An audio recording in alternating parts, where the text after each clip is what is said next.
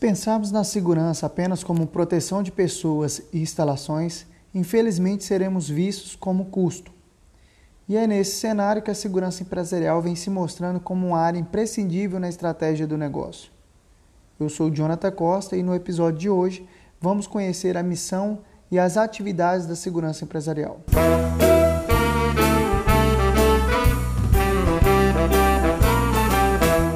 As organizações vivem em uma busca constante pela sobrevivência. De forma geral, investem no desenvolvimento de produtos, serviços e pessoas que possam projetar a sua marca, garantindo assim a sua existência. É nesse contexto que a segurança empresarial aparece como uma área promissora no mundo corporativo, com a missão de prevenir, proteger e assessorar de forma estratégica a alta direção para a proteção do lucro e de ativos, garantindo assim a continuidade do negócio de forma segura e saudável.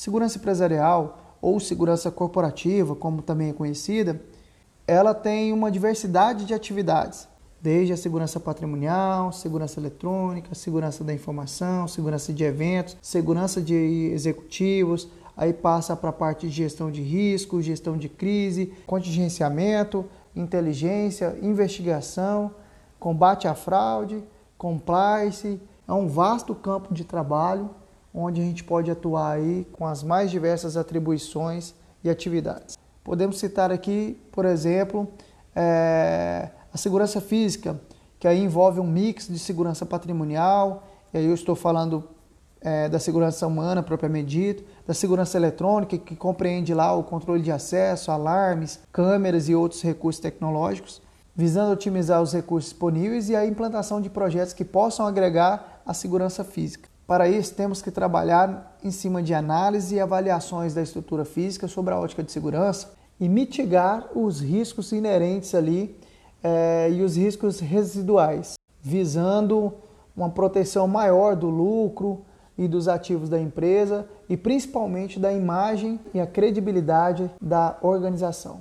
Outra importante atividade da segurança empresarial é a inteligência estratégica. O que, que seria isso? Inteligência vem da palavra produzir conhecimento. Nós precisamos levantar dados e informações com relação a risco, com relação a fraudes, com relação a vulnerabilidades que a empresa tem, tanto na segurança física, quanto em processos, quanto em procedimentos, é, nós temos que estar atentos a tudo. Ou seja, nós somos parte do negócio, fazemos parte da estratégia do negócio. O gestor de segurança empresarial, estrategicamente, ele tem que navegar bem em todas as áreas da empresa. Ele tem que conhecer as pessoas fundamentais para cada setor, as pessoas que têm o poder de decisão, as pessoas que têm a influência, as pessoas que têm a informação. E aí você pode estar se perguntando agora como fazer para trabalhar nessa área, é, quais são os requisitos mínimos e necessários, né?